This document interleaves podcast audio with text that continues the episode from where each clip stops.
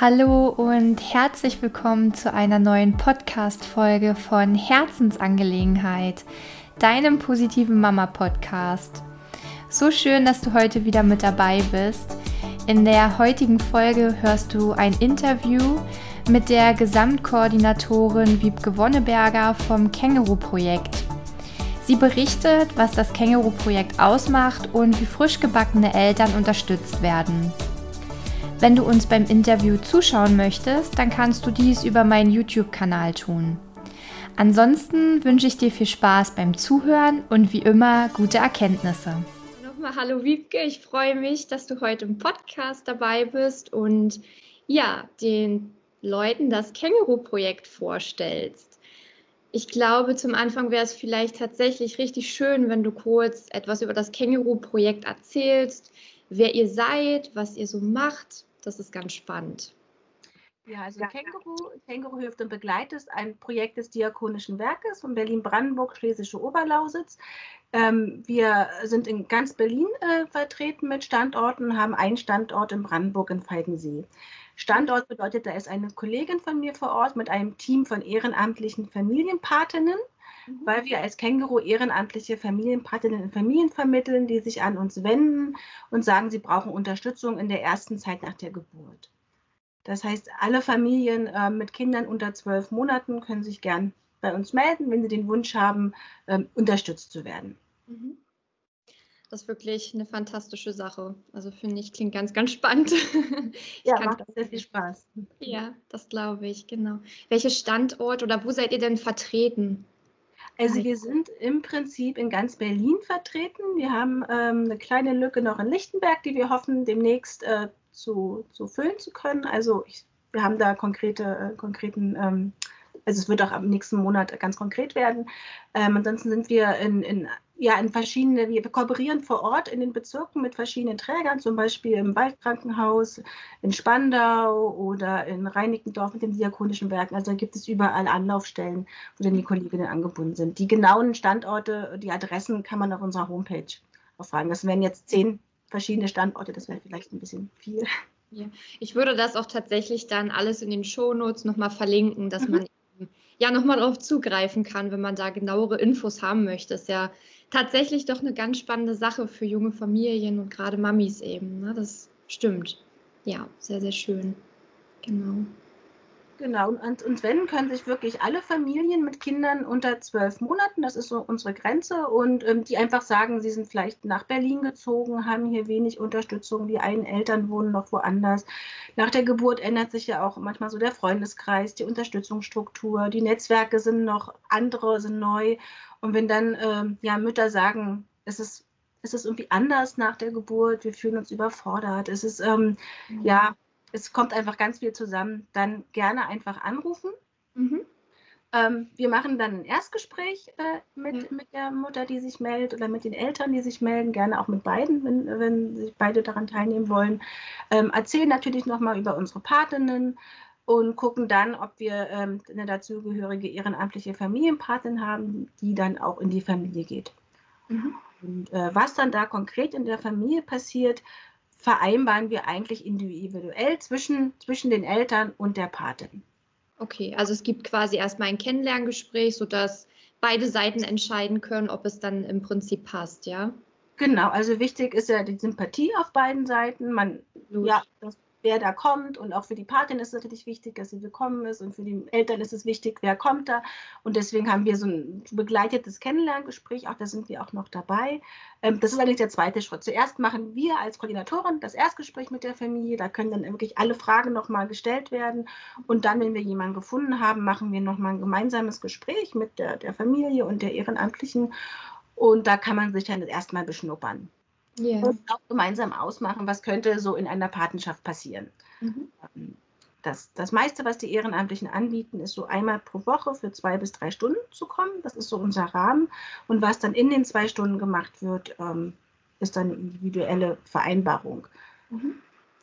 Ähm, Gibt es da vielleicht so ein paar Beispiele, dass sich die Zuhörer das eben vorstellen können? Was ähm, könnte denn eine Patin eben alles leisten oder was darf eine Patin alles leisten? Mhm. Also häufig ist es ähm, gemeinsame Zeit mit dem Kind, dass vielleicht mit dem Kind gespielt wird, spazieren gegangen wird, dass die Mütter sich einfach mal ausruhen können, Kraft tanken können, vielleicht einen Termin wahrnehmen können, wo man das Kind nicht so gut mitnehmen kann. Ähm, es ist auch immer schön, wenn man gemeinsame Gespräche hat. Für manche Eltern ist es ja ganz wichtig, jemanden noch zu haben, dem man einfach erzählen kann, wie war der Tag, vielleicht nochmal eine Nachfrage stellen kann, äh, wie schafft man das mit dem Schlafen irgendwie anders? Wie ist es bei anderen Eltern? Ähm, hat die Patin noch irgendeine Idee? Kennt sie irgendjemanden im Stadtbezirk, an den man sich noch wenden kann? Also ich glaube, auf der einen Seite ist es so eine ganz praktische Unterstützung bei der Kinderbetreuung. Das kann wirklich Kinderbetreuung sein, es kann aber auch eine gemeinsame Kinderbetreuung sein. Also gerade bei Mehrlingen zum Beispiel braucht man ja immer so eine dritte Hand da ist es dann häufig auch ganz viel gemeinsam mit der Mutter. Ähm, wir finden es auch schön, wenn Patinnen und Eltern mal gemeinsam spazieren gehen und sich dann einfach kennenlernen können. Aber es geht einfach auch darum, den Eltern oder der Mutter vor allen Dingen einfach auch ein Stück Zeit zur Verfügung zu stellen, um wieder den eigenen ähm, Energiehaushalt, Krafthaushalt einfach auf, auftanken zu können. Absolut. Also es klingt fantastisch, muss ich ganz ehrlich mal sagen.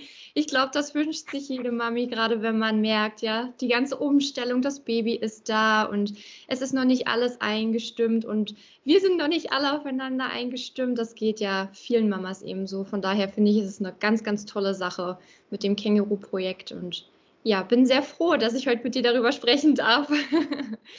genau. Ja, Wiebke, ähm, jetzt ist es ja so, wir kennen ja auch das Thema Familienhelfer mhm. und habt eben ehrenamtliche Mitarbeiter. Ähm, kannst du vielleicht den Unterschied erklären? Weil es gibt ja doch viele Mamis, die Respekt davor haben, wenn sie den Begriff vielleicht Familienhelfer hören und bringen das vielleicht noch in Verbindung, sodass man da eben ja mhm. so eine Grundbasis eben schafft, ne? dass man da keine Angst vor haben muss. Ne? Ja, also man muss auch vor Familienhelfern keine Angst haben. Familienhelfer werden ja in der Regel auch über, über das Jugendamt finanziert und kommen mehr in Familien und arbeiten dann mit Familien an bestimmten Problemstellungen, auch mit dem Ziel, in Familien zu entlasten und zu unterstützen. Wir sind auf jeden Fall eine Stufe davor. Also bei uns kann man sehr niedrigschwellig einfach anrufen und sagen, ich bin überfordert, mir geht es nicht gut, ich brauche jemanden und dann kommen wir erstmal vorbei und gucken, was können wir so ganz praktisch machen. Ähm, unsere, äh, die andere Seite uns ist, unsere Ehrenamtlichen sind halt Ehrenamtliche. Mhm. Ne, das ist halt, ähm, äh, die sind keine professionellen Fachkräfte, die man einfach herbestellen kann. Man muss sich halt gegenseitig auf diesen Rahmen einigen. Ähm, unsere Ehrenamtlichen stellen diese Zeit einfach als Geschenk zur Verfügung, aber haben natürlich auch eigene Verpflichtungen, können mal einfach krank werden, fahren auch in den Urlaub. Ähm, das ist natürlich so, so die andere Seite. Aber ähm, ich denke, ein Hauptunterschied ist einfach diese praktische Unterstützung, die unsere Ehrenamtlichen leisten und dass sie einfach nochmal anders als jetzt ähm, vielleicht jemand, der das äh, bezahlt, und nochmal anders zuhören und da sind für die Familie. Aber natürlich gibt es äh, auch ähm, bei uns die Möglichkeit zu sagen, wenn das nicht ausreicht bei Känguru, gucken wir gern mit unterstützen und auch weiterführende Hilfen zu bekommen. Das ist ähm, manchmal auch ganz gut, da noch jemand an der Seite zu haben. Ja, das denke ich auch, ne? dass die nächsten Schritte dann begleitet werden, sollte es da Hilfebedarf eben geben. Ne? Das finde ich sehr schön. Und eine Frage habe ich noch. Du sagtest ja auch, die Anmeldung ähm, muss quasi nicht schon in der Schwangerschaft stattfinden, sondern wenn das Baby da ist und man merkt, man hat einen Hilfebedarf. Ähm, wie ist dann da der Zeitraum, bis mir quasi ein Termin vermittelt wird? Wie, wie ist das da bei euch gerade aktuell? Also wir versuchen das immer sehr kurzfristig zu machen.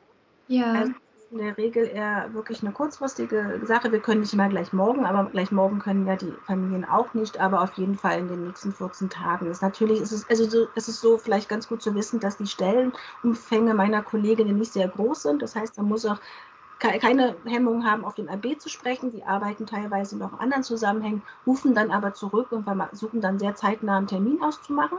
Mhm. Ob dann gleich eine Vermittlung auch einer Ehrenamtlichen gelingt, ist nochmal eine andere Frage, weil da sind wir natürlich darauf angewiesen, dass sich auch immer Ehrenamtliche melden. Aber ja. in der Regel, ähm, wenn es klappt, passiert das auch relativ schnell. Wenn wir nach einer gewissen Zeit merken, ähm, wir finden niemanden, dann müssen wir nochmal mit der Familie kommunizieren, ob sie einfach auch nach anderen Dingen nochmal Ausschau hält. Aber ja. das ist normal, ja. Okay.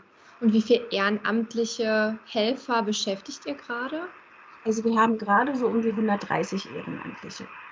Ja, das ist ja tatsächlich sehr viel. Also, ja, das ist, äh, das ist schon auch ein großes Projekt, ja. ja Trotzdem ist die Nachfrage natürlich immer noch höher und ähm, man muss auch immer gucken, passen beide Seiten zusammen. Das ist, ähm, Genau. Das ist auch wichtig. Ja, absolut. Ja, und ähm, wenn ich jetzt sage, oh, das Projekt interessiert mich, aber tatsächlich als ehrenamtlicher Mitarbeiter, wie wären denn da meine ersten Schritte? Sich auch bei uns melden, also gerne bei mir. Ich würde dann wahrscheinlich fragen, in welchem Bezirk sie gerne tätig sein würde und sie dann äh, mit der Kollegin dort in Verbindung setzen. Die mhm. würde dann auch äh, mit der, ja, einfach ein Erstgespräch führen mit der, mit der ehrenamtlich Interessierten das Projekt nochmal erklären, ähm, die Rahmenbedingungen und was wir dann brauchen, ist zum Beispiel ein erweitertes Führungszeugnis. Das helfen wir aber auch zu beantragen. Da haben wir eine Bescheinigung für. Und dann bieten wir verschiedenste Unterstützungsmöglichkeiten auch im Projekt für die Ehrenamtlichen an. Wir haben zum Beispiel Weiterbildungen, die wir regelmäßig anbieten. Und wir haben ein Teamtreffen einmal pro Monat, in dem sich die Ehrenamtlichen austauschen können, Fragen stellen können, fragen können, wie läuft es denn bei dir? Ähm, natürlich immer alles anonym. Ähm, es werden keine, keine Dinge über die Familien erzählt, aber Dinge, wo man fragt, okay, ähm, wie macht man so einen Anfang, wie verabschiedet man sich wieder, ähm, ja, ich glaube, das ist auch sehr hilfreich, ja, gerade für die ehrenamtlichen Mitarbeiter. Das muss ja doch schon sein, dass der Austausch eben da ist, ne? wenn, wenn da wirklich Dinge sind, wo man vielleicht gerade nicht weiterkommt oder vielleicht jemand anderes Know-how noch eine Idee einfach hat. Äh, wo, wo kann man, wo gibt es ein gutes Familienzentrum mit einer gute, guten Mutter-Kind-Krabbelgruppe oder so, ne? Einfach auch so ganz praktische Dinge, die man dann im Bezirk nochmal noch mal fühlen kann. Klingt auf jeden Fall sehr, sehr schön, ja.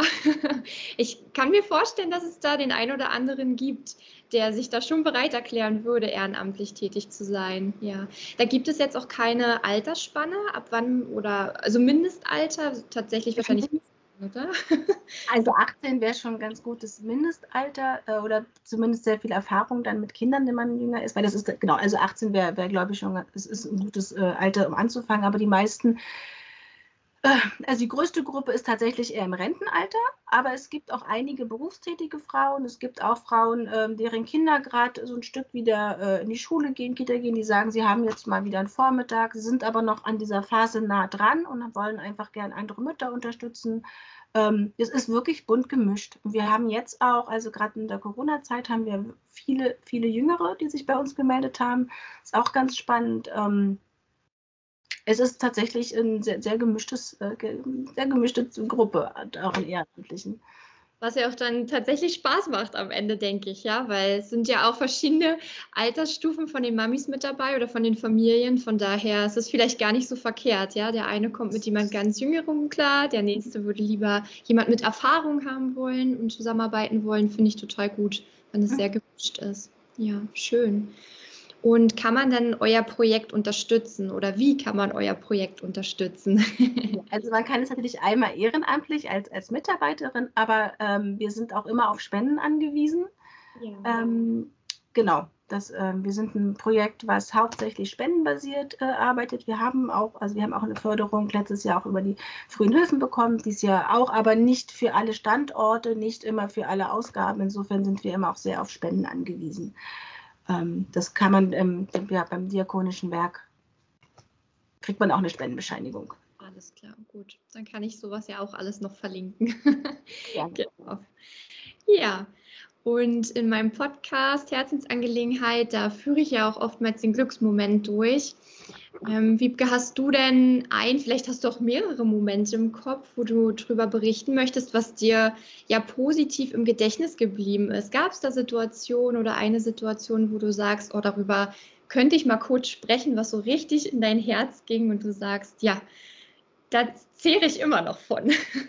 Also tatsächlich ähm, ich, ich, ähm, ich finde immer diesen Moment, also wenn ich dieses Kennenlerngespräch mache mit den Familien und der Ehrenamtlichen und man am Anfang moderiere ich das immer sehr viel und irgendwann gibt es dann immer so einen Moment, wo ich mich so zurückziehen kann und äh, sich die Mütter und die Ehrenamtliche einfach austauschen und manchmal passiert das dann so einfach mittendrin, dass die Mutter das Kind der Ehrenamtlichen in den Arm legt und das ist immer so, das ist, das ist ganz schön anzusehen und es hat was, ähm, das ist so ein Beginn von so einer Vertrauens, ja, da sieht man einfach, wie eine Beziehung und Vertrauen entsteht. Und das ist tatsächlich ein, ein ganz schöner Moment, ähm, wenn man den so mitsehen kann.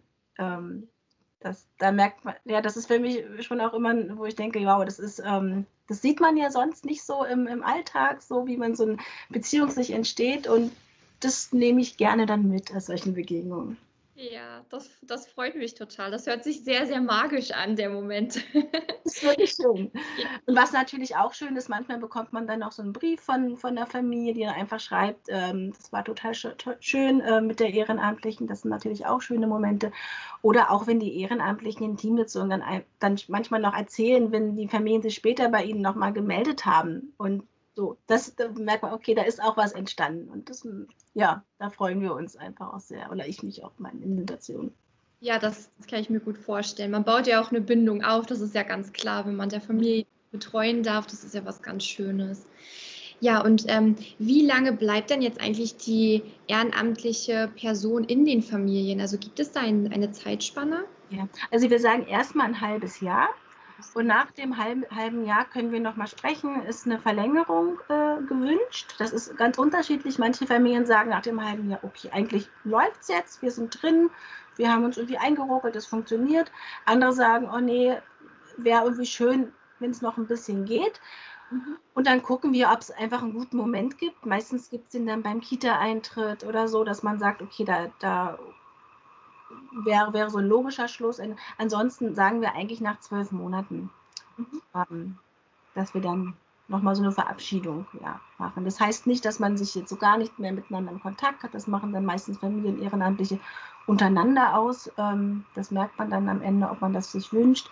Aber nach zwölf Monaten leiten wir das dann ein. Mhm. Ja, sehr schön. Also ich fand, das waren schon mal sehr viele Informationen. Ich weiß nicht, hast du noch etwas auf dem Herzen, wo du sagst, das würde ich ähm, konkret gerne noch vorstellen, was ich vielleicht nicht erfragt habe, was euer Känguru-Projekt ausmacht? Oder ja, vielleicht hast du da noch den ein oder anderen Gedanken? Ähm, also ich denke, wichtig ist, dass sich die, die Mütter einfach trauen anzurufen und zu sagen, es geht mir so und, und das auch transparent machen, damit wir einfach wirklich gucken können, was, was ist so die beste Unterstützungsform. Ähm, ja, das ist, glaube ich, glaub ich, das das Wichtigste. Und äh, ja, einfach auch eine Rückmeldung zu geben, ob das dann gut läuft mit der Patin, damit wir einfach gut äh, weiter mit unterstützen können und helfen können. Ja, sehr schön. Ja, dann bedanke ich mich auf jeden Fall recht herzlich bei dir, dass du ja den Zuschauern in dem Sinne und äh, den Zuhörern vor allem auch das Känguru-Projekt näher gebracht hast.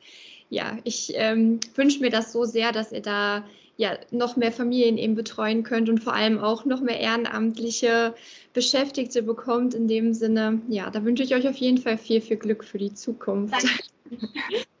Danke für die Gelegenheit, das auch vorstellen zu dürfen. Gerne, sehr gerne. Das war unser Interview. Vielen Dank fürs Zuhören bzw. Zuschauen. Wie ich es im Gespräch bereits erwähnt hatte, bin ich sehr begeistert von der ehrenamtlichen Organisation. In der Infobox findest du alle wichtigen Links zum Känguru-Projekt selbst. Vielleicht hilft dir oder einer anderen Familie in deinem Umfeld dieses Projekt weiter. Ja, auch wenn du dich angesprochen fühlst und gerne das Känguru-Projekt ehrenamtlich oder per Spende unterstützen möchtest, findest du alle nötigen Informationen dazu in der Infobox. Ja, liebe Mami, denke immer daran, es ist so schön, dass es dich gibt und du wirst bedingungslos geliebt. Bis zur nächsten Podcast-Folge.